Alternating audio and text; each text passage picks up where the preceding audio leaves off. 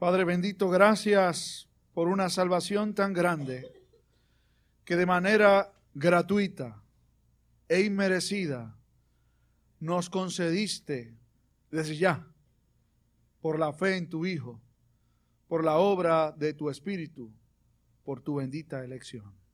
Ayúdanos a oír tu palabra y a responderte. En el nombre de Jesús lo imploramos. Amén y amén. Hace muchos años, cuando servía en otra congregación, salimos a visitar un par de, hermanos de la iglesia y un servidor a un caballero bastante mayor de edad, vecino y en cierta medida familia de una pareja de la iglesia. Y aquel caballero nos recibió muy gustosamente, compartimos con él un rato en esencia, el motivo de aquella visita era poder acercarnos a él con quien ya existía algún grado de relación, pero en esta oportunidad nueva que nos daba de compartir con él, de alguna forma nuestro interés era que él pudiera conocer cuál es el mensaje de la gracia, es decir, el mensaje de la salvación por medio de la fe en Jesús. Y mientras compartimos con él, le vimos muy atento, muy receptivo, de hecho su trasfondo religioso no es evangélico ni reformado, pero nos recibió muy bien y nos dimos cuenta cómo él pudo seguir la conversación mientras en aquella ocasión le visitábamos. Concluida la exposición del mensaje de la gracia por la fe en Jesús, yo le pregunto, don fulano, ¿Desea usted recibir el regalo de la vida eterna ahora? El Señor me miró con sus ojos bien grandes y me dijo, pastor, ahora. Yo no estoy pensando morirme, yo estaré viejo, pero no me pienso morir ahora. Y nos reímos como ustedes están riendo con su ocurrencia, que eso fue su manera de interpretar la invitación, que es recibir el regalo de la vida eterna ahora. Y luego le explicamos lo que el mensaje de la palabra del Señor quiere decirnos. Pero luego de salir de aquella experiencia nos quedamos conversando en el camino sobre tal vez cuántas personas tienen una concepción similar de que la vida eterna está únicamente ligada a la experiencia después de morir, físicamente hablando. Yo estoy casi seguro que aquí eso no pasa. Pero creo que muchas personas todavía pueden pensar que la vida eterna es para cuando me muera. Y como no nos queremos morir, pues lo queremos postergar. Eso más tarde, ahora no. Ahora tengo unos asuntos que atender aquí abajo en la tierra. La muerte y la eternidad, eso es para mucho tiempo después. Miren, escuchen mi gente. Por la gracia de Dios, eso no es lo que Él ha querido que su pueblo crea conozca y aprecie. Yo recuerdo que cuando me tocó hacer mi primera matrícula en el recinto universitario de Mayagüez, aquello fue todo un evento y una experiencia que yo no puedo olvidar. Porque lo que de ordinario sucedía allí, no sé cómo andan las cosas después de muchos años, era que a los estudiantes de primer año nos entregaban una matrícula hecha no por nosotros, sino por el sistema, decir, las computadoras se encargaban de prepararle a uno la matrícula, sencillamente se la entregaban y uno ese primer semestre no tenía que pasar por el proceso de estar buscando clases, acomodando cursos, horarios, etc. Así que así me llegó mi primera matrícula y cuando llego a la casa, aquella matrícula, la miro, la examino y me doy cuenta de que había cursos que yo debía estar tomando y no lo estaba tomando. O sea, no aparecían en, el programa. Y además había unos cursos, gracias, que yo no debía estar tomando y que tomaba. Además, para que vean las, que las computadoras o quienes meten la información en la computadora fallan. Había cursos que yo tenía en mi programa que confligían en horarios con otros que estaban también dentro del programa. ¿Se imaginan aquel, como dice el jíbaro aguadillano, despelote en aquel programa? Yo era mi primer semestre. Los estudiantes de primer año no tenían acceso al proceso de, de matrícula regular porque estaba separado para nosotros días antes. Así que se supone, de hecho, técnicamente hablando, yo no tenía acceso al coliseo en donde se hacía la matrícula porque yo no era un estudiante de segundo año, era estudiante de primer año. Pero yo necesitaba acomodar mi horario. Así que alguien me dijo, mira, asómate por allí a ver si te dejan entrar. Y yo fui allí, prepita, a hacer aquel, aquella fila que no era una fila, era un tumulto para poder dejar entrar a uno al lugar, para que le dieran la, matrícula y, pudieran hacer todos los arreglos. y yo con aquella matrícula toda hecho un despelote y no sabía siquiera si me iban a dejar entrar y si lograba entrar, si podía conseguir de alguna forma u otra que me atendieran o que me arreglaran aquello. Y así estuve un buen rato esperando y tratando de entrar y tocaba cuando llegaba a la puerta luego del tumulto me decían, no, tú no puedes entrar aquí, tienes que esperar a tal fecha para que puedas hacer arreglos. Y yo quería hacer los arreglos allí porque me habían dicho que era la última fecha. Y así estuvimos un rato y dejaban entrar a otros y a mí no me dejaban entrar. De repente veo a alguien dentro, un estudiante más viejo que yo, que me conocía y me vio. Y yo lo vi, vi el cielo abierto. Él trabajaba como estudiante ayudando en los procesos de matrícula. Así que él me vio y me hizo, ven acá. Así que yo corrí de inmediato donde él y cuando empiezo a explicarle me dijo, entra. Y ya saben lo que hizo el hijo de Juan y Moncita. Se metió por allí sin explicar qué era lo que había pasado. Y entonces ya adentro él me dijo, no te preocupes, yo voy contigo, hago las filas y tú vas a salir de aquí con tu matrícula hecha. Se podrán imaginar que yo he bendecido el nombre de ese muchacho toda la vida. Y doy gracias a Dios. Porque había alguien dentro que me conocía y que me permitió acceso. ¿Saben que los que van para el cielo o los que vamos para el cielo, tenemos a alguien dentro que nos conoce, y que nos va a decir, ven buen siervo y fiel. En lo poco has sido fiel, en lo mucho te pondré, entra en el gozo de tu Señor. Pero ¿se imagina usted que la experiencia de vida cristiana sea como la que yo pasé aquel día? El resultado final fue bueno, me dejaron entrar.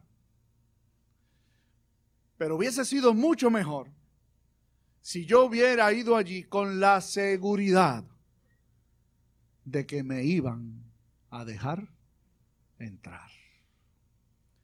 Lo mismo sucede en el ámbito de la fe. Habrá cristianos que van a ir a la presencia del Señor cuando mueran. Habrá otros que también habrán de ir a la presencia del Señor cuando mueran. Unos vivirán la vida entera inseguros como aquellas horas que yo pasé delante de aquel lugar para saber, ¿me dejarán entrar o no? Versus otros que saben antes de entrar que los van a dejar entrar.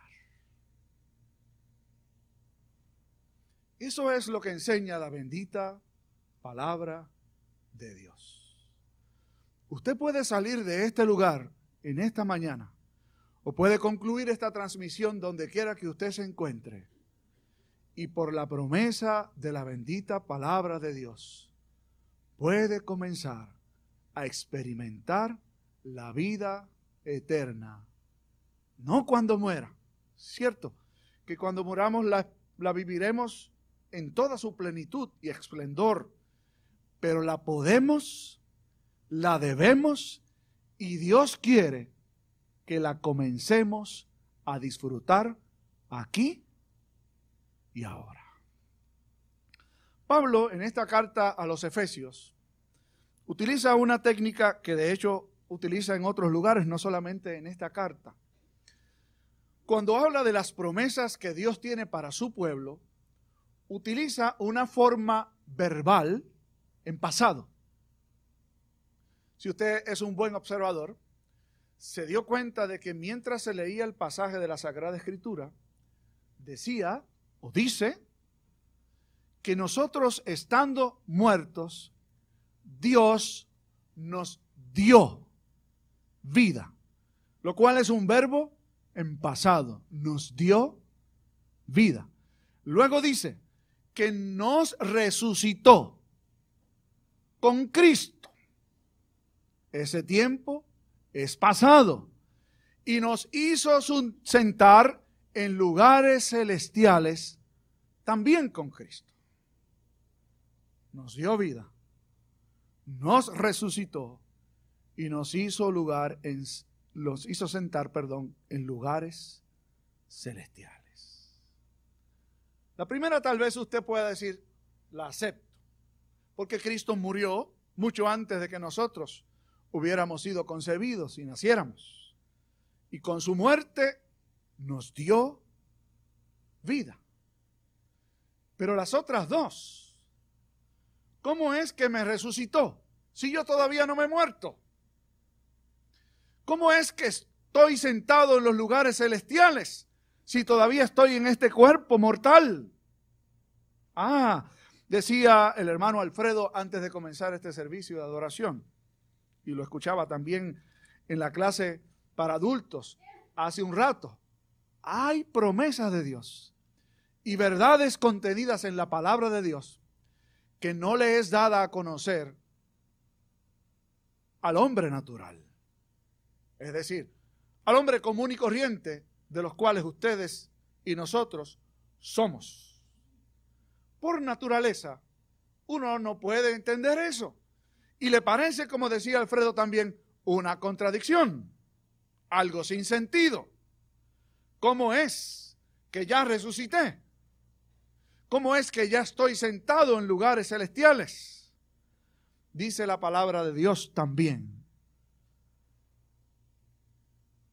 que lo que ojo no vio, ni oído oyó, ni ha subido al corazón del hombre, es lo que Dios nos ha querido revelar. Pablo, que le escribe a un grupo de creyentes en la región del Asia Menor, dirigida esencial, inicialmente esta carta a los Efesios, pero que es una carta circular, es decir, una carta que se compartió con otras iglesias todas ellas, en su mayoría, integradas por personas que no venían del mundo judío, sino del mundo gentil, conocidos como paganos o no creyentes, a los cuales se les hace más fácil que a los judíos, y de hecho algunos que crecemos o nacemos en hogares cristianos, aceptar la idea de que somos pecadores. Yo espero que eso no pase aquí que alguno de ustedes haya que convencerlo de que es pecador y de que nació siendo un pecador. Ah, pastor, pero yo nunca he fumado, no he bebido, no he usado droga, nunca he adulterado. Esos son algunos pecados. No son todos. Y de hecho, vamos a llegar al momento cuando vamos a hablar de los mandamientos. Vamos a disfrutar de eso este año. Jesús puso todos los pecados en un mismo nivel. Él dijo, ustedes oyeron que fue dicho, no matarás. Mas yo os digo, cuando Jesús dice, mas yo os digo, quiere decir, le está tocando el corazón de la ley. Que el que llama necio a su hermano es un homicida. Ustedes oyeron que fue dicho, no adulterarás. Mas yo os digo, el que mira con deseos a la mujer de su prójimo, y yo añado, al esposo de su prójima, ya adulteró con ella o con él en su corazón. Así que todos aquí estamos en el mismo nivel, ¿saben? El que se metió como un loco a un lugar y mató a unos cuantos. El que abierta y deliberadamente decide matar gente en lugares donde legalmente se permite hacerlo, como lamentablemente sucede en países cristianos, en donde hay clínicas, en donde el gobierno subvenciona y algunas iglesias para matar niños. Son tan pecadores como usted y como yo. Y Pablo dice de ellos y de nosotros que antes nosotros estábamos muertos en delitos y pecados. El estado de un pecador, por naturaleza, es un estado de muerte, como dice el director de nuestro coro. Cuando ve gente que se supone, según él, que ya debieron irse, él dice, ese está muerto y no se lo han dicho. Pues saben, esa descripción de Melvin cabemos todos nosotros, por naturaleza, no por estar viejos. Es que estamos muertos, sin Cristo dice la Biblia, estábamos muertos. ¿Y qué hizo Dios? No por nosotros, porque ¿qué puede hacer un muerto? Nada. Dice la escritura, y cito de nuevo, nos dio vida, tiempo pasado, por su amor, por su gracia, por sus riquezas en gloria nos dio vida cuando estábamos muertos. Y nos resucitó juntamente con Cristo. Quiere decir que su resurrección es la base, el amparo y el apoyo de la resurrección nuestra. Nosotros resucitamos espiritualmente solo porque Cristo también resucitó por nosotros. Y nos hizo sentar en lugares celestiales juntamente con Cristo. No por nosotros, sino por Él. Un contador llegó nuevo a una congregación en donde había un pastor que era un hombre de escasos recursos, pobre. Así que cuando llegó aquella fecha del mes de abril, cuando hay que rendir cuentas al César, fue a visitar al pastor y le dijo, pastor, me quiero poner a sus órdenes y quiero ayudarle a llenar su planilla de contribución sobre ingresos. Para eso necesito que usted me diga cuáles son sus propiedades, cuáles son sus bienes. Y el pastor le dijo, ah, gracias, mi hermano. Pues yo quiero que usted sepa que yo soy rico. El hombre se sorprendió porque su idea del pastor era de que era un hombre con escasos recursos. Pero de todas maneras, agarró para empezar a notar cuáles eran las propiedades que tenía el pastor. Le dijo, bueno, anote por favor. Yo tengo una mansión en el cielo. Yo tengo vida eterna. Tengo un Salvador eterno. Tengo un Padre eterno tengo el Espíritu de Dios conmigo, que es eterno. Ese Dios, ese Padre y ese Espíritu me han dado una paz que sobrepasa todo entendimiento. Un gozo inefable y un amor infinito. ¿Se imagina usted lo que haría el contador?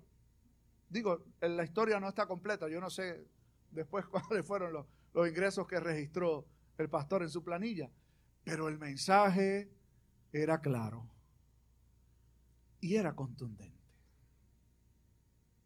Jesús dijo, donde esté vuestro tesoro, allí estará también vuestro corazón. ¿Dónde está el tesoro suyo? ¿Dónde está el mío? ¿Dónde está el nuestro? O somos tan pobres que lo único que tenemos son riquezas materiales. O somos tan infelices que en lo único que esperamos es en lo temporal. La vida eterna es esa abundancia de la que Jesús habló. En el capítulo 10 del Evangelio según San Juan, Jesús dijo, yo he venido para que tengan vida y para que la tengan en abundancia. ¿Cuán mal interpretado ha sido ese pasaje de la Escritura? Algunos aducen, Jesús dijo, mira, abundancia. Quiere decir que yo tengo que tener mucho de esto, ¿sabes? Tengo que tener salud y mucha. Tengo que tener bienes y muchos, porque Jesús dijo que Él vino a traer vida y vida en abundancia. Eso es sacar de contexto totalmente un pasaje de la Escritura. Cuando uno mira el contexto en el que Jesús habló acerca de las riquezas, y sepan que Jesús habló tanto o más de las riquezas como del cielo y del infierno. Y las puso en su sitio, no en el sitio donde los seres humanos las queremos tener. Por si acaso, una de esas veces Jesús dijo que el principio de todos los males es el amor al dinero. ¿Es rico usted como este pastor? ¿Es millonario? ¿O es un pobre infeliz que lo único que tiene son bienes materiales? El Señor nos deja saber en su palabra que lo que es verdaderamente importante es lo único que es trascendental. Y el único que puede conceder favores trascendentales es Dios. Nos ha dado vida para siempre, eterna. Y usted me va a decir, pastor, pero si me dieran un chispito de eso aquí, yo quisiera vivir un poco más. Tengo malas noticias, ¿saben? El seguro de vida del Señor no es ese. Es más, si usted está pidiendo unos cuantos años más, se va a poner más viejo y no van a ser mejores que los de hoy. Físicamente hablando. Espiritualmente hablando, no. Porque los que están en Cristo, cuando se ponen viejos, son renovados por dentro espiritualmente. A un viejito cristiano, viejito, viejito, no quiero decir edad, pero viejito, viejito, que era alegre, siempre se pasaba silbando himnos y contento. Alguien le preguntó, ¿cómo es que usted siempre está contento si usted ya estaba jorobado con muchos dolores y muchos males, pero en lugar de estar quejándose se le veía silbando y contento y alegre? Y él dijo, el diablo podrá tener jóvenes alegres, pero nunca viejos felices. El único que puede hacer un viejo feliz es Cristo. De hecho, y el único que puede hacer un joven verdaderamente feliz es Cristo. Porque lo temporal entretiene por un rato. ¿Cuánta gente va buscando alegrías y gozos temporales? ¿Cuántos han comenzado a gozar del bien eterno que Dios quiere que usted y yo comencemos a disfrutar desde hoy? Ahora. Concluyo diciendo que cuando comenzamos a vivir la vida eterna aquí y ahora, eso tiene sus efectos. Tiene que tener efectos. Porque cuando uno sabe que lo van a dejar entrar, que allí estará nuestro Salvador esperándonos. Uno tiene que ver en perspectiva las cosas que aquí nos pasan hoy. Un dolor. Y a nadie nos gusta que algo nos duela. Una ausencia que uno puede interpretar como pérdida, que en última instancia no es pérdida. Cualquier mal aquí abajo en la tierra, la Biblia dice que comparado con el gozo eterno, es cosa pequeña. Demos gracias a Dios. por la vida eterna, por las promesas eternas, por los beneficios eternos, porque somos ricos. Si Dios es nuestra mayor posesión, que así nos ayude Él. Oramos. ¿Cuántas gracias te damos, Señor? Por tu don inefable, imposible de explicar. Jesucristo y con Él vida eterna. Haber sido resucitados ya juntamente con Él. Y reinar en gloria con Él también desde ahora. Gracias por tus promesas después de la muerte y porque podemos comenzar a disfrutar de ellas ahora, antes de la muerte. Bendice a tu pueblo y enséñanos a vivir teniendo a Cristo como la única posesión necesaria e importante. Entonces, todo lo demás, absolutamente todo lo demás, lo usemos para la extensión de tu reino aquí en la tierra. Por Jesús nuestro Señor. Que así sea. Amén.